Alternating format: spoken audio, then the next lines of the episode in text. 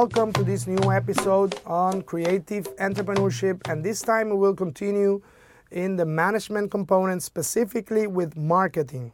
And to define marketing, I always like the Philip Kotler's definition of marketing on how do we create, um, communicate, and deliver value to a customer on a profit. So that's kind of a, a great definition. How do we get to customers? And an, a simple way of understanding the, the, the reach of marketing, uh, I like to use three different components. One is the market analysis that we have discussed before uh, when we were uh, talking about identifying a business opportunity. First, you have to understand the market. Uh, in this in this topic, we we describe market analysis as a continuous process. Then you have the strategy. How do you develop a, strat- a marketing strategy with very clear objectives? And then you go into the tactical part where you identify specific action actions to advance those that that strategy.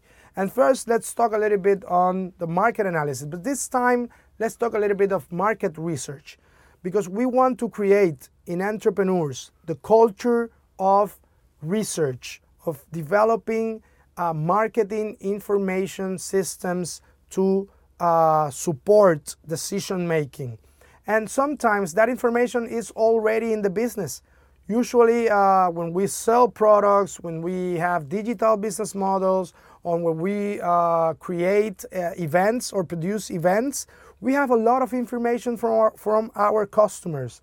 Uh, the important thing here is how, to we, how do we translate this into specific database that can support decision making. So look into, for example, social media it's, it's producing a lot of insights, a lot of marketing insights for the entrepreneurs and the organizations. So try to, to look into, into those numbers and understand the profile of your customer, uh, user trends, in, in, and the relationship and the engagement level with your product or services.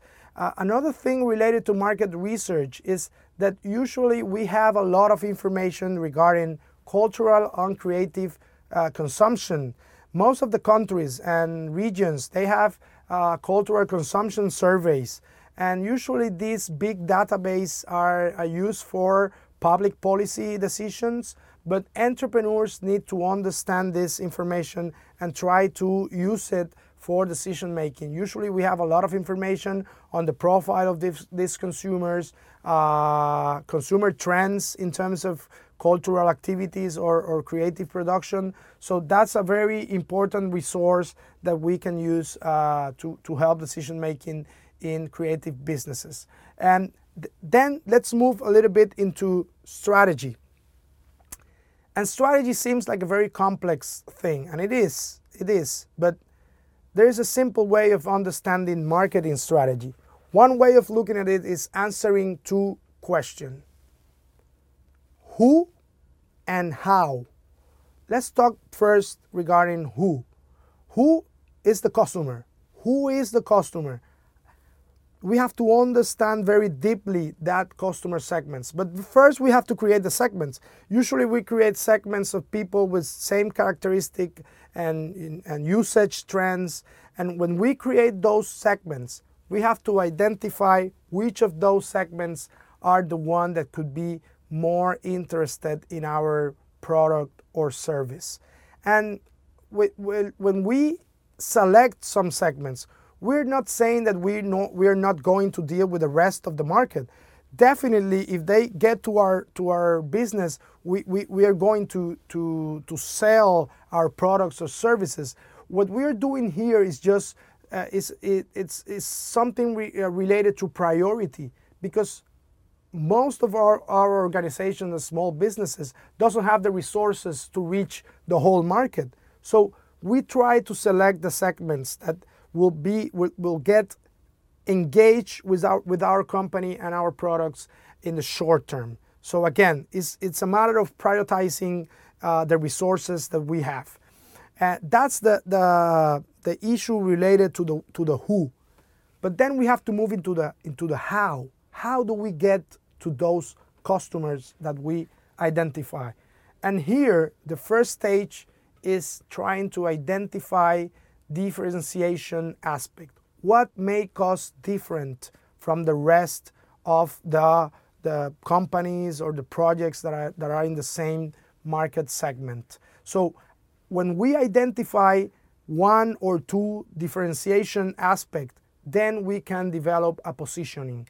And a positioning happens in the consumer's mind we as consumers we are all the time making decisions and we are always involved in a cognitive process of making relationship between companies products and experiences. So we want to define where we want to be in that cognitive process from the consumer. So that's the process of positioning. And positioning has a lot to do with uh, branding. And branding is not just about uh, graphic design and a logo it has to do with the consistency of values, philosophy, and how we communicate this in all aspects of, of the company or the creative venture. And one way that we can implement that uh, strategy of answering the question of how is the tactical plan.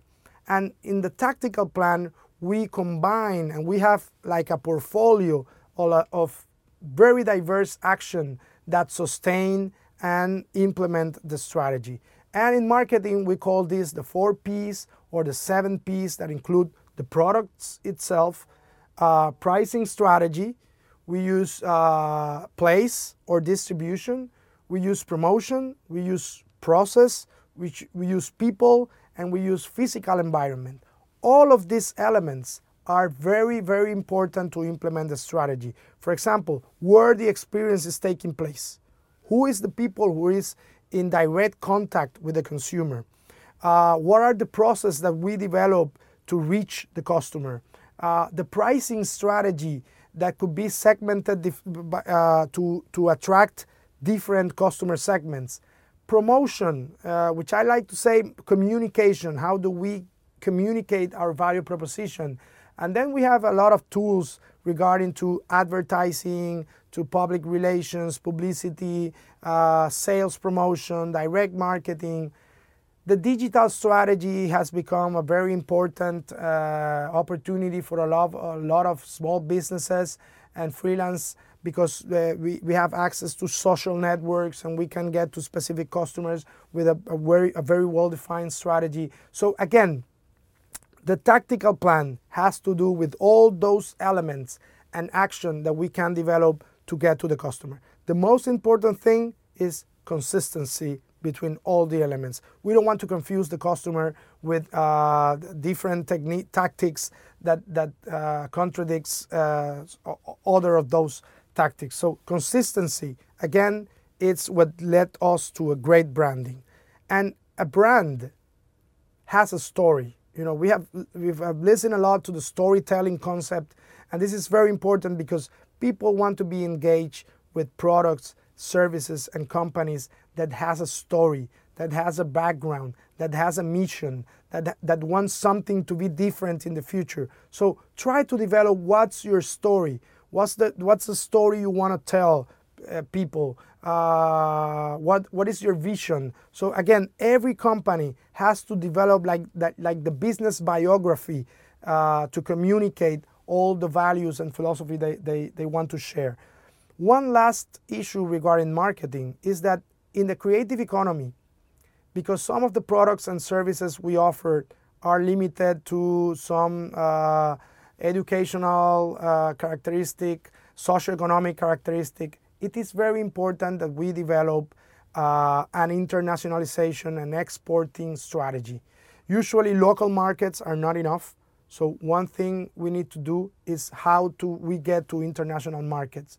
And one way is exports, direct exports, uh, how to send our products to the to the to the international markets.